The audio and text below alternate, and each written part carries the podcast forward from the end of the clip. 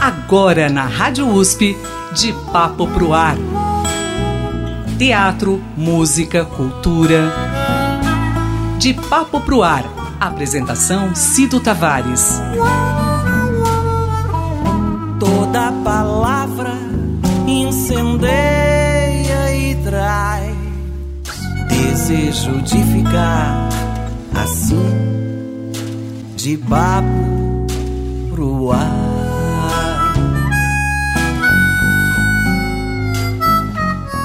Mais uma sexta-feira, segundo de Papo Pro Ar do ano de 2024 e a gente já traz novidades. Uma novidade muito boa para a gente começar muito bem esse ano de 2024 com música boa. É um álbum que está sendo lançado hoje, dia 12 de janeiro, com a Cavalcante, um trabalho que traz sete faixas é um trabalho imperdível que você pode até já. É, a gente vai conhecer aqui algumas faixas ao longo da conversa e também uma faixa no final aqui do De Papo Pro Ar, mas você já pode dar uma sapiada nas redes sociais porque já está disponível a partir de hoje esse lançamento oficial em primeira mão aqui no De Papo Pro Ar. Eu fico muito feliz pela Sue é, ter escolhido lançar aqui com a gente na Rádio USP e poder ter essa conversa com a gente. Sue Cavalcante, seja bem-vinda. Que alegria conversar com você, viu? Olá, Cido. Olá a todos os ouvintes e todas as ouvintes da rádio. É... Primeiro, quero agradecer muito o teu convite, também por poder estar aqui falando um pouquinho do meu trabalho. E em primeira mão também, né? Poder lançar essas músicas que é um trabalho muito importante, assim, né? Tá sendo um trabalho muito importante, assim, na minha carreira.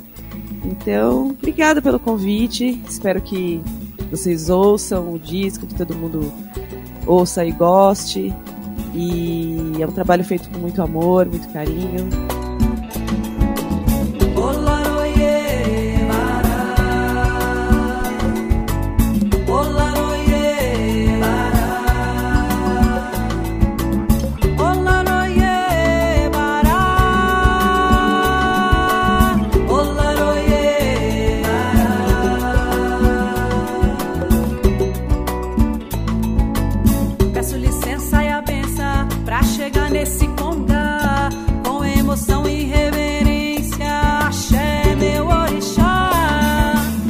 Você resgata aqui, você traz aqui nesse trabalho essa a vibração do povo nordestino, né? Você traz aí as memórias que moldaram a sua essência e inspiraram esse seu primeiro solo, né? O seu primeiro álbum solo, né?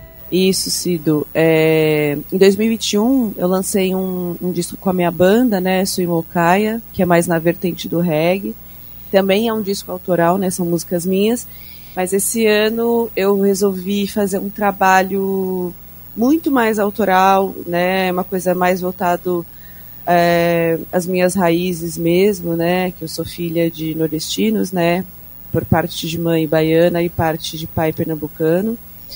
Então eu resolvi gastar, é, trazer, né, na verdade, nesses, nessa vivência, né, essa minha trajetória em relação à convivência com a minha família, com as nossas origens, com as influências, né, do povo nordestino que principalmente a gente que é paulistano, né? Eu sou paulistana, mas a gente sabe que a gente vai trazendo aí na, na nossa trajetória essas essas culturas dos nossos pais, né? Por mais que a gente more em São Paulo, não tem como a convivência.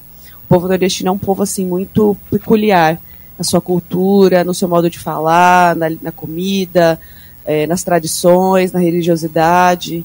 E eu acho muito importante, assim, justamente a gente não perder essa essência, né? E eu sempre tive muito orgulho, assim, muito, muito orgulho, muita honra de, de ser filha de que eu sou. É, isso é importante e eu acho que, inclusive, hoje em dia, né, a realidade é, faz a gente perceber que as pessoas estão cada vez mais distantes de suas raízes, né? É por isso que muitas vezes as pessoas ficam aí perdidas nesse caminho porque o essencial da vida é a gente honrar os nossos antepassados e a gente procurar viver e, e evidenciar as nossas raízes, né? E você, como artista, tem essa oportunidade que a vida é, te dá de poder cantar essas raízes, honrar os seus antepassados e mostrar como um norte para essa geração, né, Sue? Você falou num ponto muito importante, Cido, que é justamente a gente se permitir, né, viver uh, os aspectos da atualidade, as mudanças, as transformações, mas é importante também que a gente saiba carregar com a gente o que a gente é, né? Então eu sou o que os meus pais são, o que os meus avós foram, os meus bisavós, os meus ancestrais. E eu acho que quanto mais a gente se se empodera disso, né? Agora é uma palavra super usada, né? Empoderar. Uhum. Mas eu digo se empoderar mesmo porque isso faz parte da gente, né? Sim. Eu costumo dizer que os nossos ancestrais caminham com a gente mesmo. E quando a gente tem a ciência disso, tem a consciência disso, a gente só tem a ganhar, né? Só tem a fortalecer mesmo a, a nossa caminhada, o nosso propósito. E realmente, se do poder falar disso, viver isso, né? Através da minha música, das minhas letras. É um, eu falo, eu falo que até que o meu processo de composição assim, eu falo que é meio que um processo mediúnico, porque as letras elas vêm normalmente quando eu estou dormindo, eu sonho, aí eu acordo e começo a cantar alguma coisa, ou, ou um pouco antes de dormir, quando eu estou com a mente mais relaxada, surgem algumas palavras. Então, por isso que para mim, assim, eu digo que é muito um, a minha ancestralidade, minha família mesmo, porque as letras elas vêm para mim nesse processo, né? Então, quando eu digo que estou falando de mim, eu estou falando dos meus antepassados, né?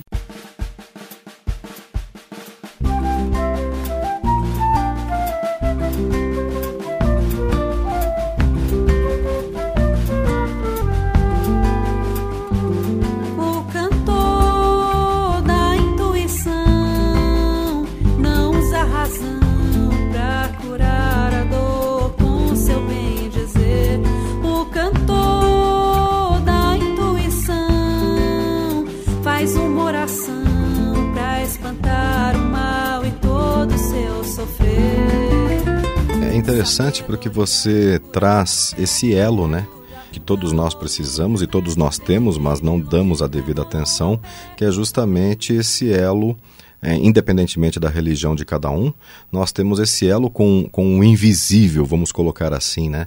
Que na verdade é uma fonte de inspiração, é, cada um na sua área, mas você tem a sua fonte, as suas fontes de inspiração e a gente acaba deixando de lado, a gente não observa.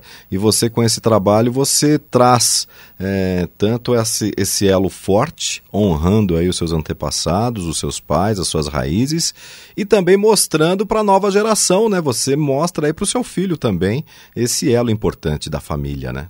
Verdade, Cido.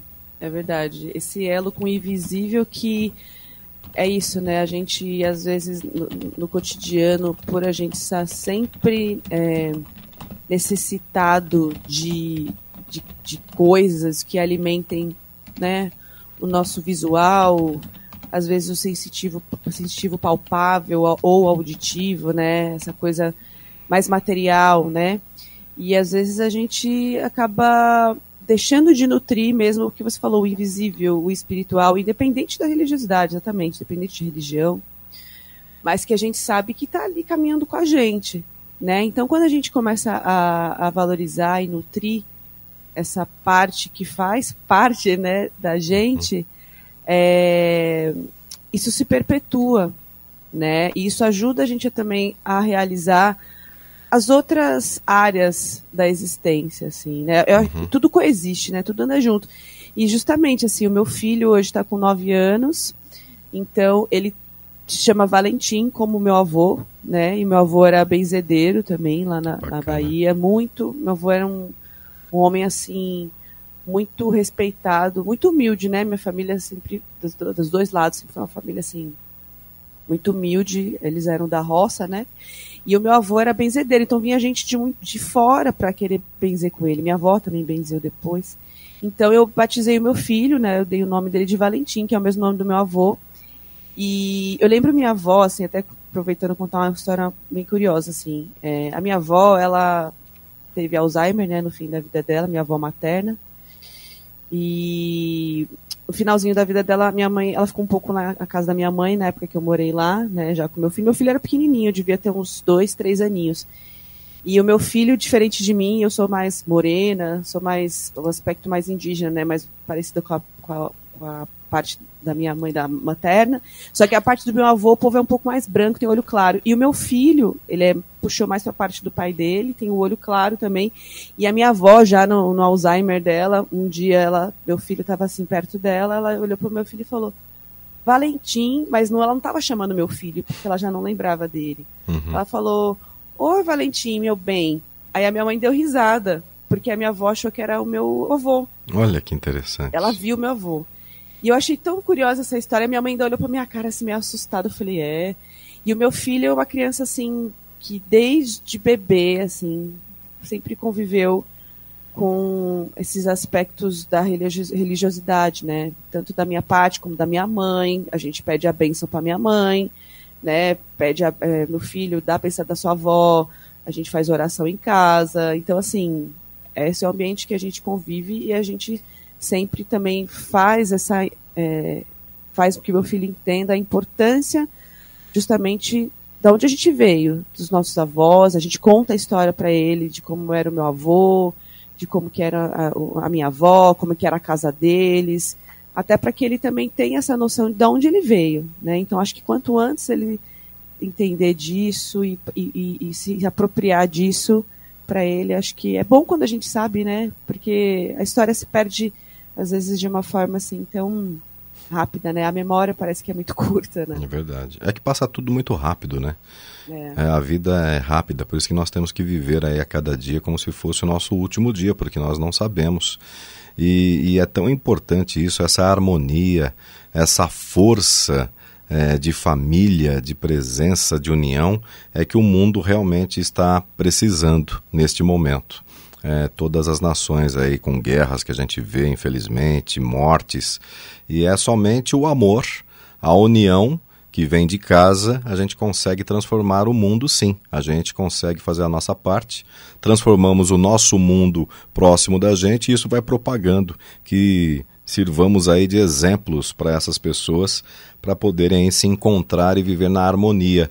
E o seu disco que você está lançando hoje, que é o Balaio de Mim, é uma oportunidade de você ouvir a cada uma dessas sete faixas, um trabalho autoral da Sue. E o balaio de mim, diferentemente do que as pessoas hoje em dia pensam do que seja um balaio, que a maioria das pessoas pensam que é uma bagunça, algo desorganizado, o balaio é um cesto feito é, manual, Muitas vezes o material é de bambu. Esse cesto, dependendo de algumas regiões do Brasil, esse mesmo cesto tem outros nomes. Por exemplo, no interior aqui de São Paulo, a gente conhece o balaio como um jacá e serve principalmente para as plantações é, de milho, é, plantações é, da lavoura, porque você vai jogando, colhe e joga. Meu avô, minha família toda também é do interior, e a, ele fazia o jacá o balaio. E ele fazia a colheita do milho e jogava nesse balaio, vários balaios, e servia de transporte até o paiol. Então o balaio é uma mistura é, organizada, mas é uma mistura muito rica. E é isso que você propõe nesse seu trabalho, né, Suê? Legal, Cido, você ter feito essa, essa pesquisa, trazer essa origem, né? Da, Na termo. verdade, isso eu não pesquisei não, isso daí eu vivi porque você também fez eu resgatar as minhas raízes. Eu via meu avô fazer esses jacás e acompanhava ele nessas, nessas colheitas do sítio. Ai, que lindo. Ai, olha, eu, olha, eu sou formada em jornalismo também, e um dos motivos que quando eu me formei era justamente porque eu sempre gostei de ouvir histórias.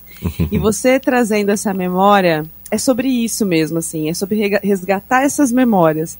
Né? Então, quando você fala que você lembra né, do sítio, isso para mim, assim, é tão é, é, tão genuíno, eu acho tão importante, sabe? Essa coisa da, da, da coisa genu, da, da, da, da, função, da, do, do, entendimento, da origem, da onde tudo começou, do plantio, da colheita, do, do, da alimentação. Isso é tão simbólico assim dentro da gente né? E quando justamente a gente fala balaio, a gente é, Bahia, né? A gente fala muito do balaio. Por que, é o balaio? É o balaio que a gente junta, junta as nossas muamba, a gente fala muamba, nossas coisas assim, né? E é justamente, eu tenho memória também, né? De criança, quando eu ajudava meus pais a, a colher feijão de corda também. E eu sempre gostei de ajudar. Uhum. E aí eu ajudava minha mãe a carregar aquele cesto pesado. Eu falava, ô menina, você vai derrubar. Eu falava, meu, eu gostava de ajudar e, e, essas memórias que a gente vai trazendo, né? E é justamente essa a ideia, a ideia do balaio que é essa junção de memórias, junção de histórias, né? A junção da Bahia com Pernambuco, com São Paulo, com forró, com baião, com shot, com essas, é, essa coisa né, da, da, da religiosidade, da espiritualidade, da família, da do, do, da, da origem indígena, que é da minha família, das raízes, do que é verdadeiro, do que é brasileiro, né? Principalmente porque as, olha, essa semana a gente teve a gente teve um, um encontro com o pessoal de fora do país que eu e meu companheiro, né, que a gente conheceu num retiro que a gente foi para a França o ano passado.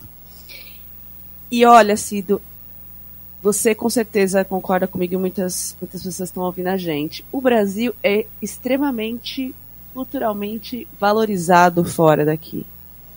Assim, e aí a gente percebeu isso, foi a primeira, primeira vez que eu fui para fora do país, e aí chegando lá eu vi o quanto os gringos, né, a gente fala os gringos, uhum. Pira, piram no Brasil, na Sim. cultura, no ritmo. Sim, a gente foi rei lá. Não, eles olhavam, ai, como é que toca, como é que canta, ai, mas não sei o que. E eu falei, aqui é uma desvalorização, assim, a cultura genuína, sabe? Tipo, ah, o forró, porque o brega, porque não sei o que, não sei o que. E a gente paga, um, paga pau pro que vem de fora. Eu não estou dizendo que o que vem de fora é ruim, pelo contrário. Acho que tudo isso é inspiração. Mas acho que essa desvalorização muito, às vezes, a cultura genuína brasileira, eu, eu acho isso de, um, de uma ignorância mesmo, assim. Sim né? E foi o que você falou, e eu vejo isso muito nas novas gerações, assim, que é um trabalho que eu faço com as crianças da comunidade lá onde eu trabalho, as crianças jovens.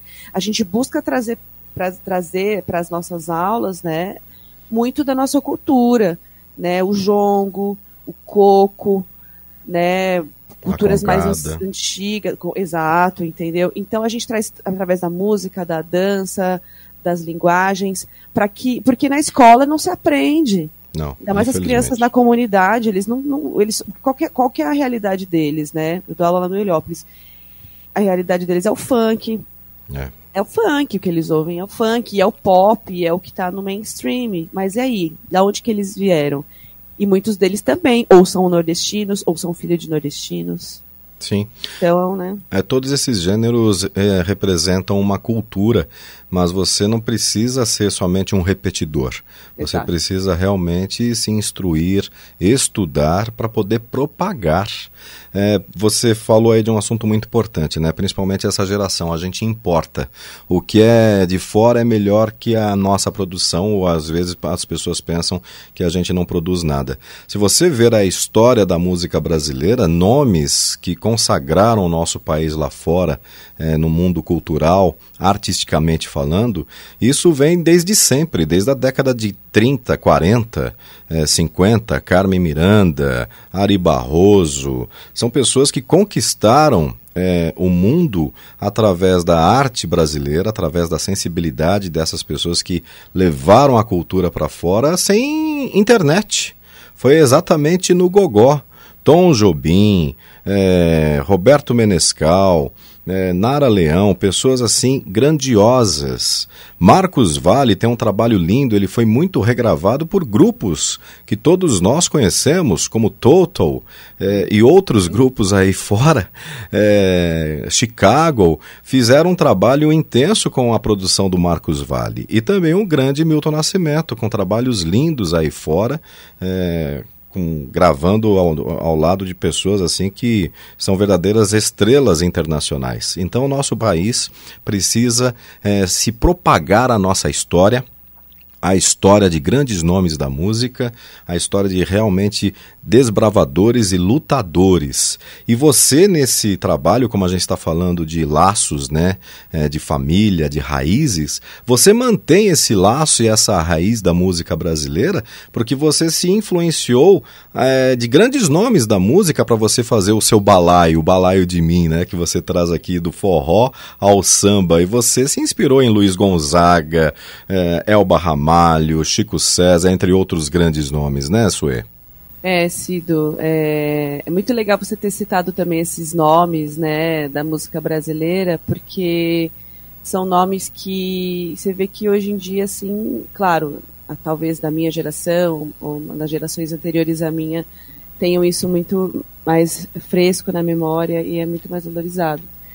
Mas é isso, assim, a gente vê que nas gerações de hoje em dia é, é, muito distante da realidade deles, né? E na minha, na minha época, quando eu era criança, não, né? A gente, eu ouvia muito o que os meus pais ouviam, né? Até a gente começar a ter o discernimento e o gosto musical, você vai ouvindo o que seus pais ouvem em casa, né? Que é justamente essa educação musical que a gente vai tendo.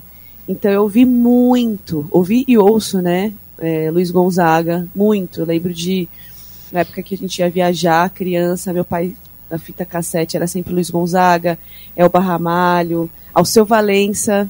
Não, Alceu Valença, assim, também tem músicas que, para mim, se remetem muito à minha infância, meus quatro anos, não tem músicas específicas, assim, né? E Chico César também, né? Eu tive a oportunidade de ir no show do Chico César, o show ao vivo dele que chama Aos Vivos, que eu via muito quando eu era criança também, e aí o Chico fez esse show ao vivo, acho que foi ano passado ou ano retrasado. Eu desacreditei, assim, porque era um disco que a gente ouvia todo dia, né?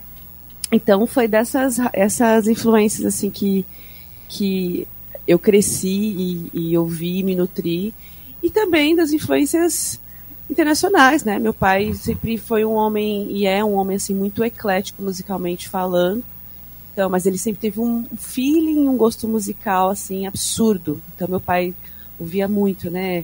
Caetano, Luiz Gonzaga, Chico César, mas também meu pai ouvia Bob Marley, Peter Tosh, é, Amália Rodrigues. Meu pai sempre ouviu música do mundo inteiro e hoje ele é apaixonado, né, por música, né?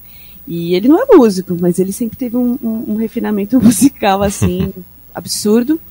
E, e também assim, eu falo que eu comecei a, a ter essa, essa despertar também essa esse dom para música, né, dom, mas essa vontade de fazer música muito por conta do incentivo dos meus pais, assim. Sim, foi sua base, né? É. E é muito bom também poder ouvir isso hoje e eu mostro para as crianças também lá na, na comunidade as coisas que os, os artistas que eu ouvi, a importância também cultural, musical não só musical, mas para o país mesmo também, né? Sim. E foi o que você falou, o quanto eles foram e são mesmo postumamente importantes para a visibilidade brasileira é, ao redor do mundo, né? É, somos muito respeitados é, pelo mundo e infelizmente algumas pessoas não respeitam a cultura do nosso país. É. Agora, você traz para gente um, um trabalho, por, por, exemplo, eu estou lembrando aqui, me baseando no nome do, do seu álbum, que é o Balaio de Mim, que está sendo lançado hoje é, nas plataformas digitais, já está disponível e aqui com exclusividade. Mas o balaio, eu lembro que o meu avô, ele fazia por exemplo, vários balaios em algumas horas. No mesmo dia ele fazia três, quatro balaios. E também depende do balaio, porque tinha balaio que ele demorava três dias, porque tinha que pegar a madeira certa, é, pegar a capa certa, é, o cipó correto, e tinha épocas do ano para poder se fazer isso de tirar na, na da mata. Uhum. E demorava três, quatro, dez dias para fazer um balaio é, enorme, grande. Para mim, como, como eu era criança, para mim era tudo grande. E para você, quanto tempo você demorou para tecer o seu balaio? é, vamos, vamos, vamos pensar, né? Eu vou te contar como é que foi esse processo, porque foi um processo bem curioso. Eu tinha duas das músicas eu fiz no meio da pandemia, assim, né? Uma delas que foi a Reciprocidade, Fiz, acho que foi em 2021. Foi, 2021. E fiz, deixei lá, né? Depois, em 2022, 2022, fiz a Laroie Bará também e deixei ali. E aí, no final de 2022, que a gente resolveu escrever o projeto para o edital de fomento à música, né? Que foi o Tiago, meu produtor, né, da PMB, que falou, não, vamos nessa, vamos escrever e vai dar certo. E aí a gente foi contemplado para fazer esse projeto. E aí, beleza, aprovou. Eu tinha duas músicas, Cido. E aí a gente escreveu um projeto para fazer um disco de sete músicas. Porque sete, né? Sete é o meu número da sorte. Sempre eu nasci no dia 7 de dezembro. Então sete sempre foi um número que me acompanhou e me acompanha assim na minha vida. E e aí duas músicas, meu, precisamos fazer cinco músicas. Só que assim, para mim o meu processo uh, criativo, eu, eu falei brincando, mediúnico, porque eu nunca falei assim, vou fazer uma música, eu sentar e fazer uma música.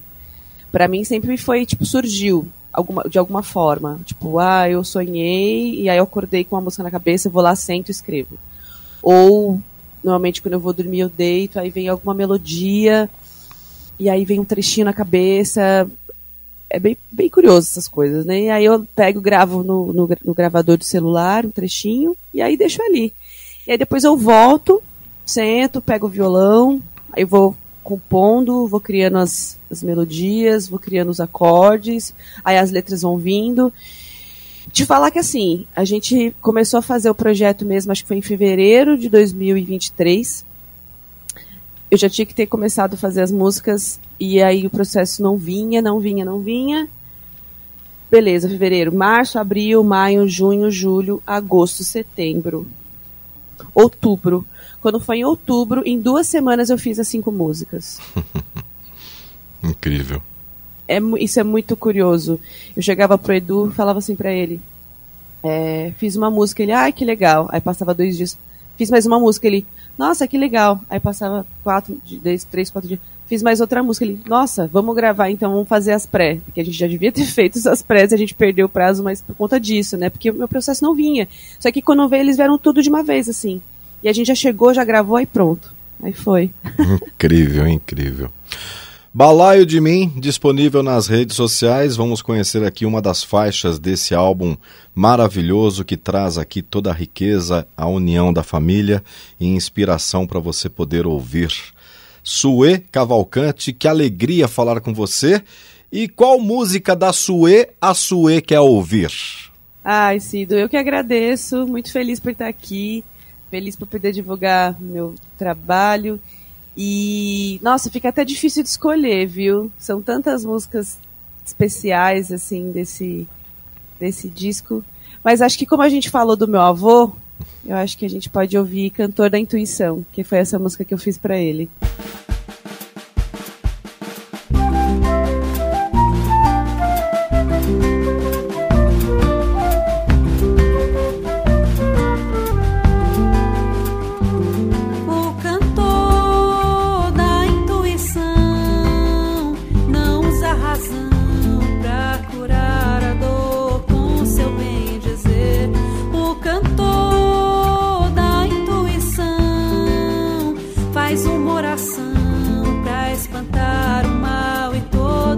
sofrer.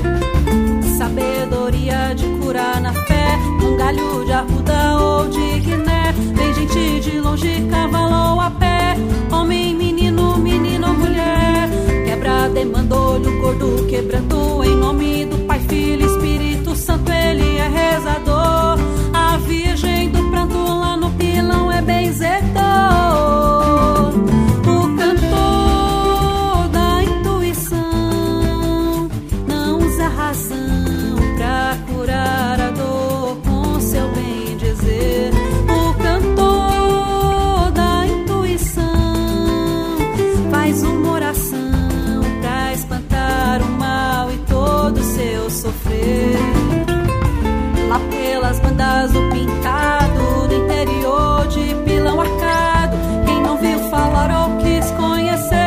seu valentim, ou seu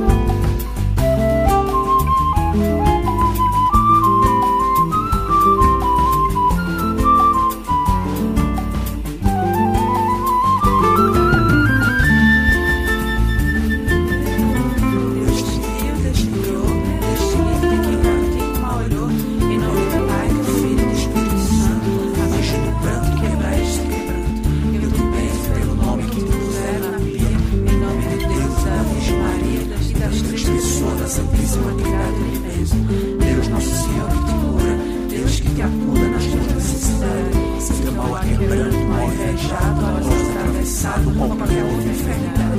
Se te der no comer, no beber, no sorrir, no zombar, na tua formosura, na tua gordura, na tua postura, na tua barriga, nos teus ossos, na tua cabeça, na tua garganta, nas tuas lombrigas, nas tuas pernas.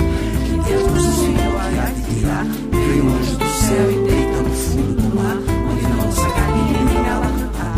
Com dois fizeram, com três eu tiro, mas três pessoas da Santíssima Trindade, que tira quebrando e mal olhado pra zombar mais voltar.